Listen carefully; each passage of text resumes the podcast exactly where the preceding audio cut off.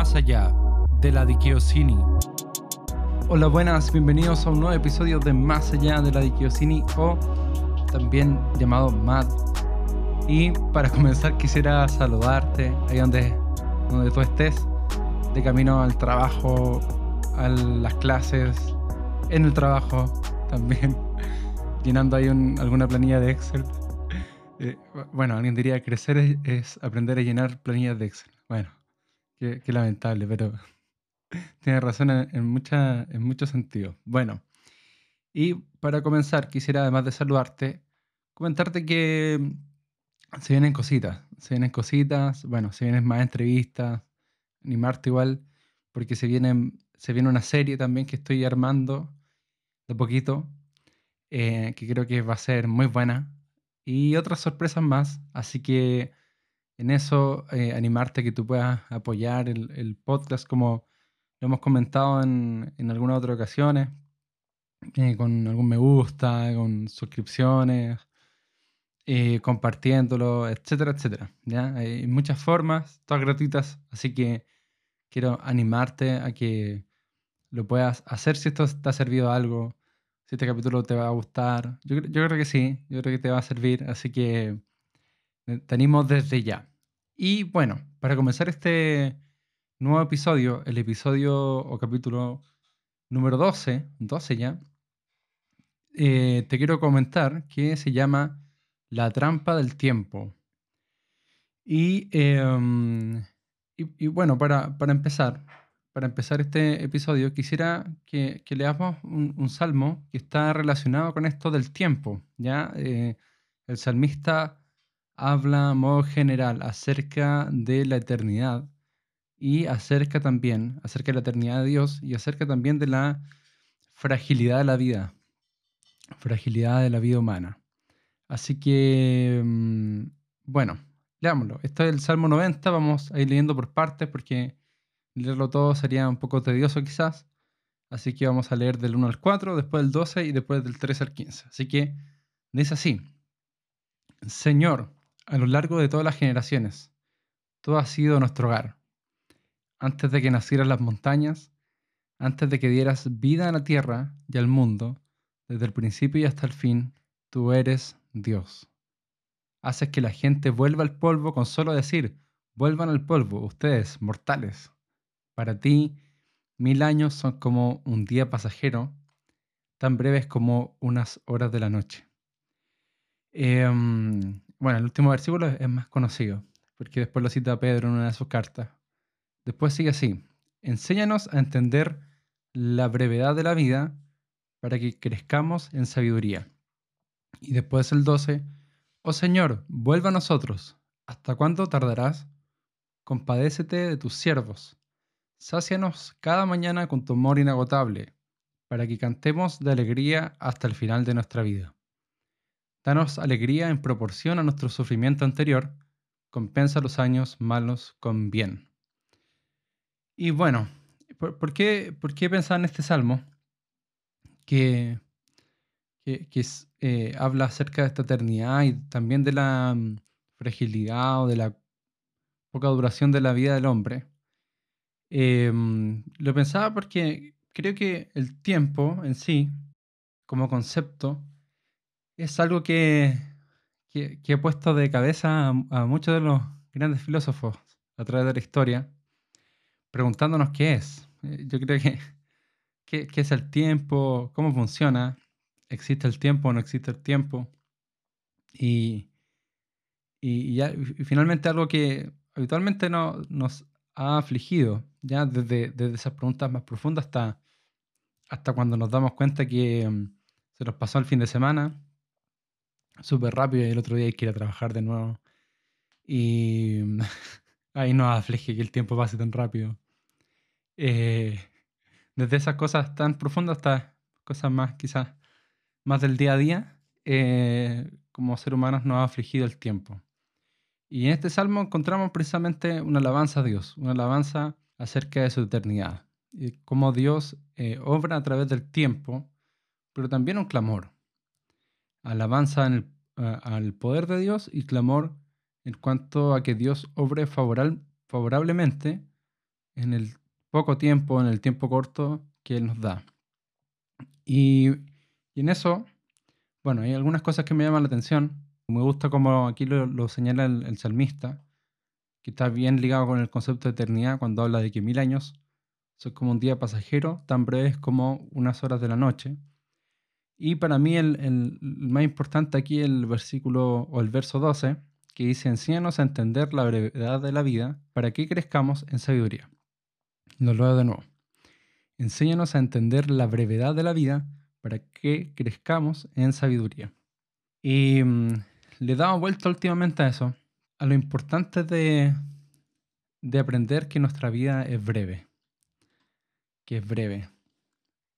Qué tan breve no sabemos, pero es breve. Por lo menos es breve. Y, mm, y, y, cómo esto puede ayudarnos a tener sabiduría. Y les quiero contar ahí algo acerca de esto, algo que cambió mi vida eh, eh, a propósito de este concepto de eh, estar como conscientes o, o, entender la brevedad de la vida. Hay algo que, que comencé a pensar hace unos años atrás que cambió mi vida, cambió mi vida radicalmente. Em, hace unos cuatro años, tres, cuatro años atrás, comencé a darme cuenta que en mi vida había muchos tiempos muertos en general, uno en, la vida tiene tiempo en que no hace nada y no puede hacer nada, ¿ya? Y para mí eran eh, los, eh, los el transporte eh, cuando me dirigía, por ejemplo, a, mis clases en la universidad y después me volví a la casa y claro, tomaba la locomoción colectiva o el transporte público y bueno, la ciudad de Concepción no es, no es tan grande, por lo menos los trayectos. Eh, bueno, depende, pero, en general no es tanto. Y eh, me toca por lo menos 20 minutos de trayecto en, el transporte público. Y después me tocaba caminar un resto hacia la universidad y eso me tomaba alrededor de entre 7 a 10 minutos aproximadamente. Eh, entonces me empecé a dar cuenta que eso lo hacía todos los días. Eh, esa media hora hacia la universidad y esa media hora hacia la casa. Y en esa hora, al final, si sumamos 30 más 30 es 60, ¿cierto? Nos da una hora en total. Yo no hacía nada. O sea, era un tiempo muerto porque en realidad iba en esta, iba en esta micro o bus y no es mucho lo que uno puede hacer. No es mucho lo que uno puede hacer, además de escuchar música, quizás, mirar por la ventana, pensar un poquito. Pero además de eso, eh, parece, que uno, eh, parece que es un tiempo muerto al final.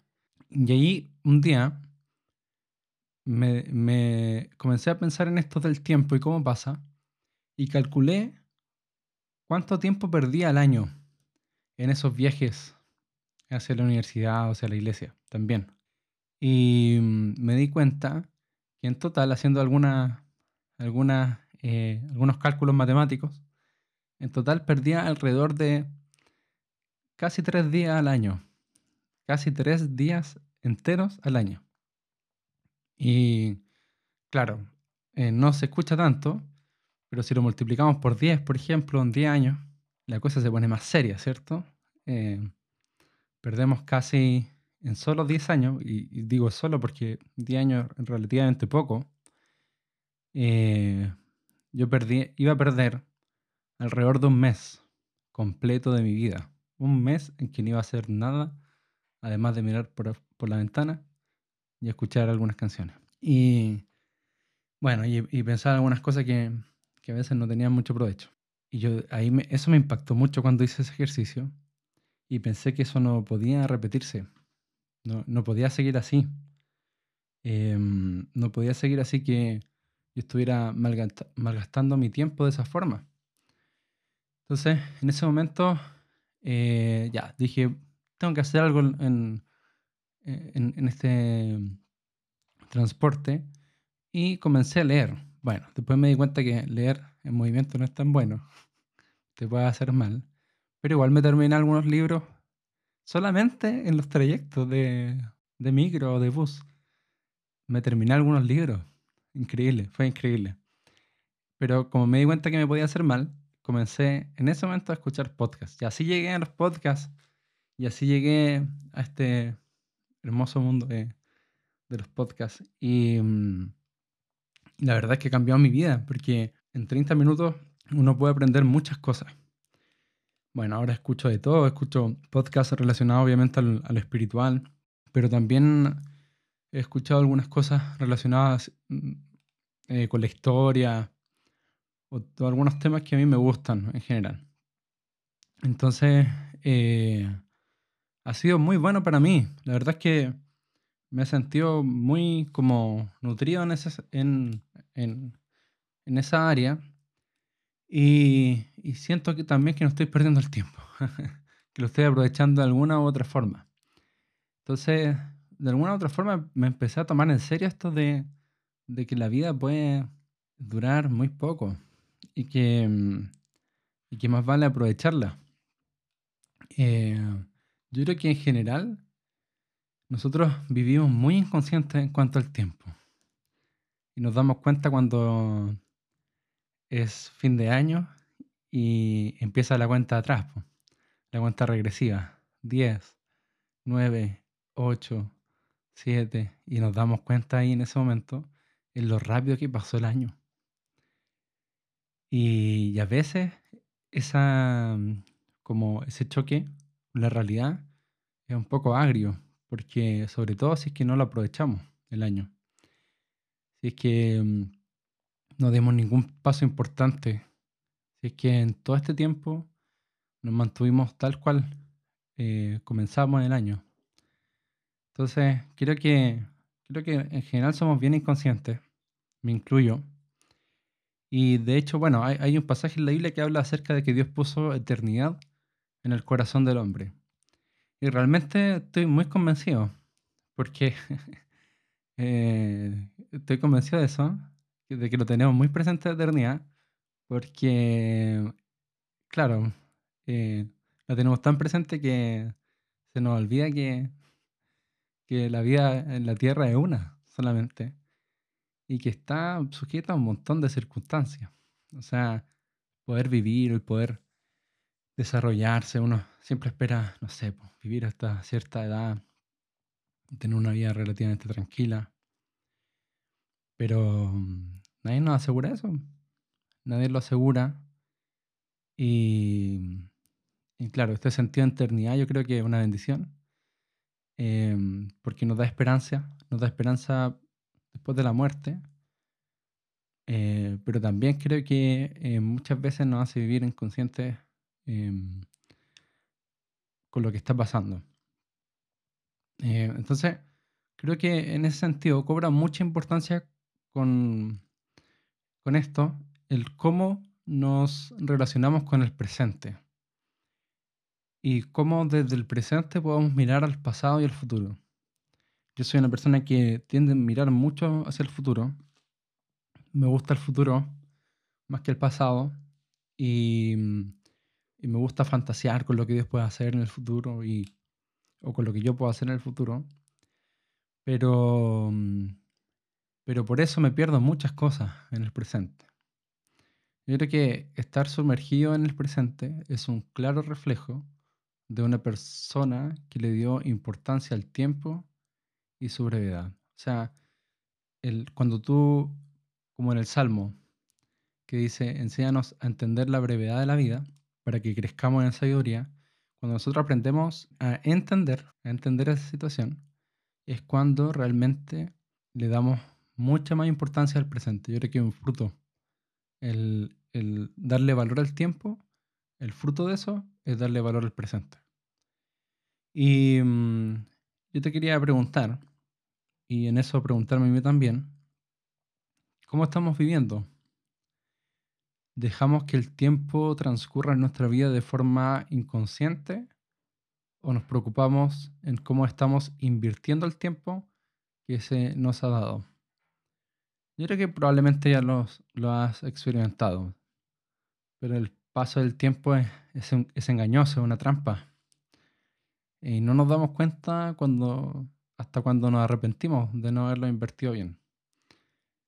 ¿Cuántas personas La otra vez escuchaba eso, yo no sé si era verdad, pero que un, son como estas típicas historias que se cuentan, em, pero son media incomprobables, pero bueno, que habían hecho como una especie de, em, de evaluación y, a, pacientes ya que estaban a punto de morir y le habían preguntado si se arrepentían de algo y claro, pues decían, hoy me arrepiento de no haber invertido mi tiempo de esta forma, de, haber, no haber tomado ciertas decisiones y como que, que fome, que fome morir así. Que fome morir pensando en lo que no hiciste en vez de lo que hiciste. Yo sé que está un poco denso el podcast para ser un lunes, perdón, un martes, pero mm, yo creo que tenemos que pensar en esto. Tenemos que pensar en esto. Eh, yo también lo veo en la Biblia. Jesús, em, veo que Jesús nos exige, nos exige, y vamos a ver por qué, vivir en el presente y siendo conscientes del presente. Y esto lo vemos en Mateo 6. Hay dos declaraciones bien similares. Quisiera comentarte em, para que las tengas ahí. Una de ellas está en la famosa oración del Padre Nuestro, y una de las frases que uno encuentra ahí es la siguiente. El pan nuestro de cada día, dánoslo hoy. Jesús les enseñó a orar así a sus discípulos. Entre todas las otras cosas que les enseñó a decir, una de las cosas es el pan nuestro de cada día, dánoslo hoy. Y esto es interesante em, porque entonces nos encontramos con que el pan es diario. Y por lo mismo creo yo que ahí Jesús nos está invitando, entre otras cosas, a ser conscientes de nuestra necesidad cada día. No se vale con la necesidad del, futuro o con la necesidad del pasado, sino con la necesidad de cada día. La oración es por el pan presente. E, esta petición que Jesús nos enseña es por el pan del día de hoy. Por lo mismo, no hay oración por el pan futuro. Jesús no nos dice, em, oren por el pan de mañana o el pan nuestro de mañana, dánoslo hoy. No. Está diciendo, eh, pónganle atención al presente y, aprendan a pedirle a Dios para el presente. De hecho, como les decía, en mismo Mateo, Mateo 6, hablando acerca de los afanes de la vida y de las preocupaciones, dice lo siguiente Jesús. Así que no se preocupen preguntándose, ¿qué vamos a comer? ¿O qué vamos a beber? ¿O con qué vamos a vestirnos? Todas estas cosas son las que preocupan a los paganos. Pero ustedes tienen un Padre Celestial que ya sabe las cosas que necesitan. Por lo tanto, pongan toda su atención en el reino de los cielos y en hacer lo que es justo ante Dios y el reino de los cielos, perdón, y recibirán también todas estas cosas. No se preocupen por el día de mañana, porque mañana habrá tiempo para preocuparse. Cada día tiene bastante con sus propios problemas. Muy bueno esto que dice Jesús. Primero dice, los que se preocupan acerca del mañana, del futuro, son personas que no conocen a Dios son paganos. Pero ustedes tienen un Padre Celestial. Y esto a mí me, me golpea un poco porque, como les decía, yo soy bueno para pensar en el futuro. Pero, pero Jesús dice que los que se preocupan por el futuro no conocen a Dios. Eso está diciendo. No conoce que tienen un Padre Celestial. El Padre Celestial se va a hacer cargo de, tus necesidades en el futuro, de mis necesidades en el futuro. Y lo que está invitándonos Jesús es decirnos, pongan toda su atención en el reino, en el reino de los cielos y en hacer lo que es justo ante Dios. Y si ponen toda su atención en eso, recibirán también todas las cosas. Y termina diciendo, no se preocupen por el día de mañana, porque mañana habrá tiempo para preocuparse. porque cada día tiene bastante con sus propios problemas. nos insta a concentrarnos en el reino y en el presente, cuando habla de cada día. Tiene su propio afán o su propio problema. Jesús nos, nos exige, nos exige a vivir en el presente. Y mm, pensaba cómo, qué, qué, puedo hacer como para mm, enfocarme en el presente. Porque ya, primera, primera cosa que, que pudimos leer es que es bueno y es necesario entender la brevedad de la vida y que fruto de entender la brevedad de la vida es enfocarse en el presente. Y vimos por qué también Jesús nos exige que lo hagamos y lo duro es que nos, nos enfoquemos en el futuro. Eso significa que, que no conocemos a Dios. Entonces, ¿cómo puedo enfocarme en el presente? ¿Qué, qué podré hacer? Además de entender la brevedad de la vida. Y em, hay algo que he aprendido, y que aprendí hace, hace un tiempo. No es que me lo hayan enseñado, sino que yo lo vi en otra persona. Y, y me impactó cuando lo vi. Hace, un tiempo en uno de mis viajes em, conocí a una persona, que un personaje, o sea, es muy divertido, muy divertido esta persona. Y, mm, y puede estar en su casa, almorzar, comer. Y, mm, y me llamaba mucho la atención cuando servían el almuerzo, esta persona eh, hacía la oración y después cuando comía el, almuerzo, y en todo era muy exagerado. O sea, en la oración que hacía era, como, Padre, no eh, decía, Padre, gracias por esta mesa, gracias, gracias por estos alimentos, tú nos das. Y a mí me llamaba mucho la atención. y era siempre así. Y después cuando almorzaba, decía, mmm, qué, espectacular, está muy rico el almuerzo, está exquisito, es de lo mejor que he probado. Y yo estoy seguro que no es, no es tan así, o sea, eh, seguramente ha probado el mismo almuerzo muchas veces, porque es el que le hace a su esposa. Entonces, probablemente lo ha saboreado muchas veces por decirlo de alguna forma.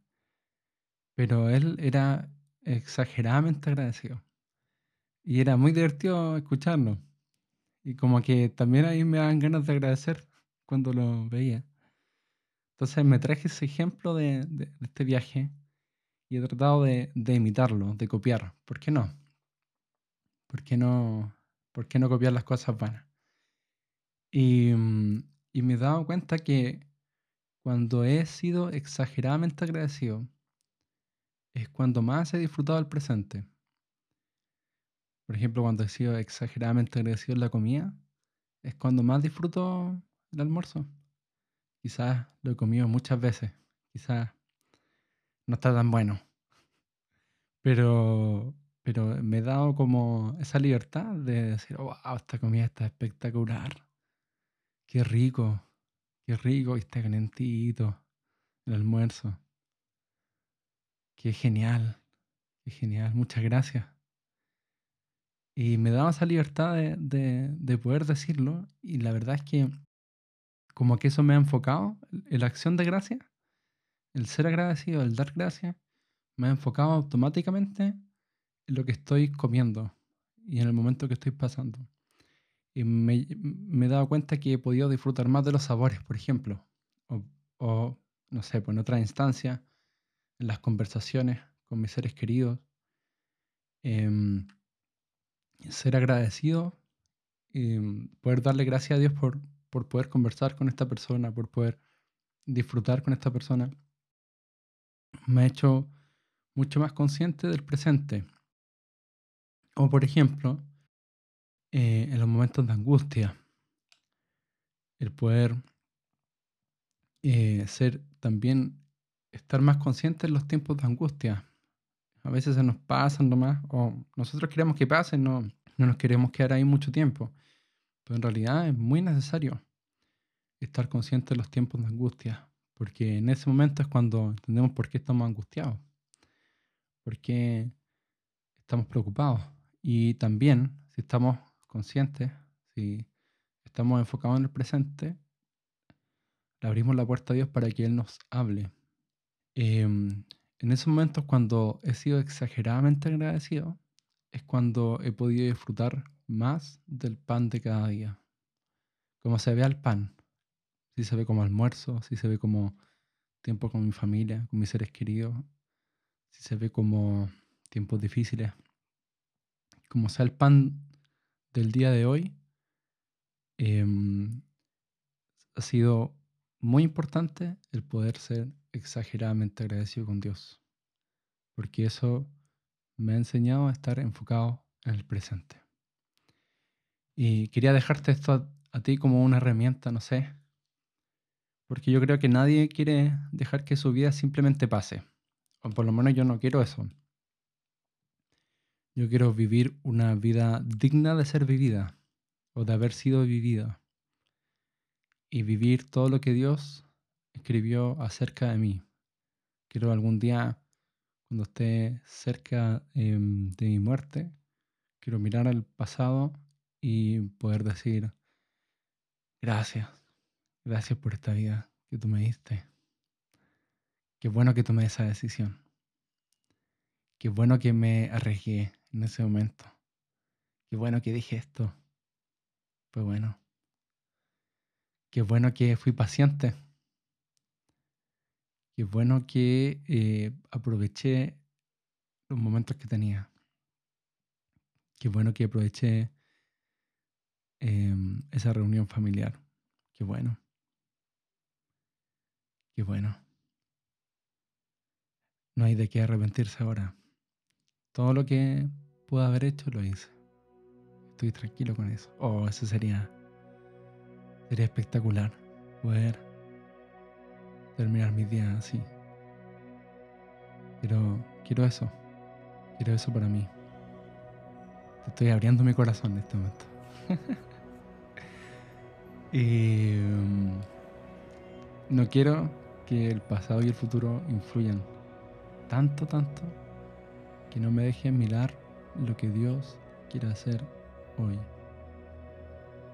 Yo eh, que, Dios nos ayude, que Dios nos ayude a aprovechar todo nuestro tiempo, todo nuestro tiempo.